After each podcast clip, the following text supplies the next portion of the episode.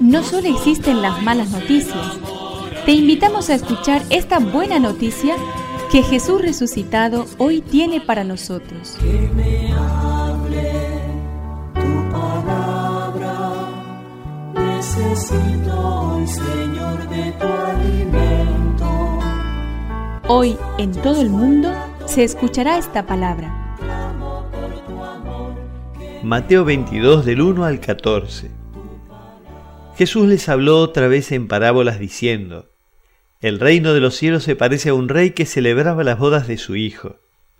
Envió entonces a sus servidores para avisar a los invitados, pero éstos se negaron a ir.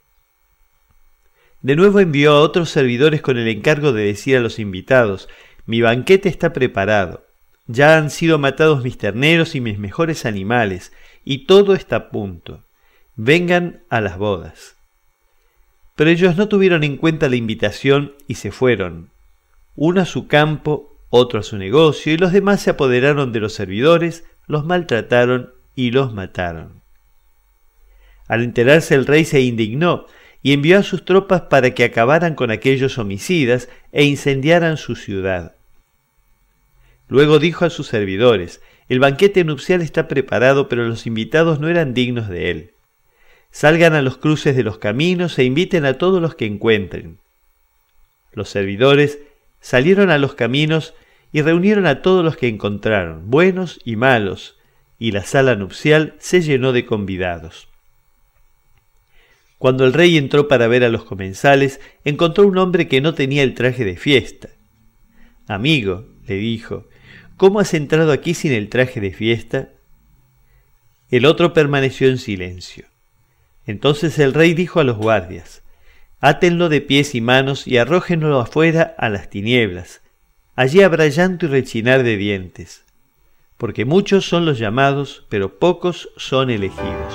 Que me aliente tu espíritu,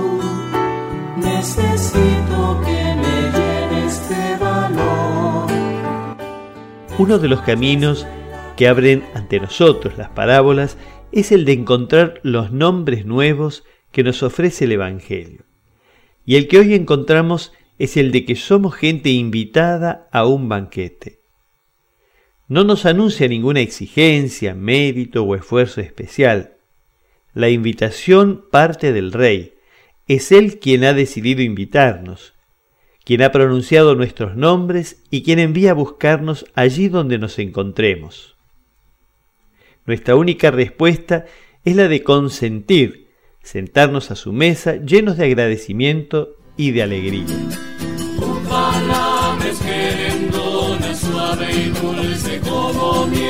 Es una contribución de la parroquia catedral para este año misionero diocesano.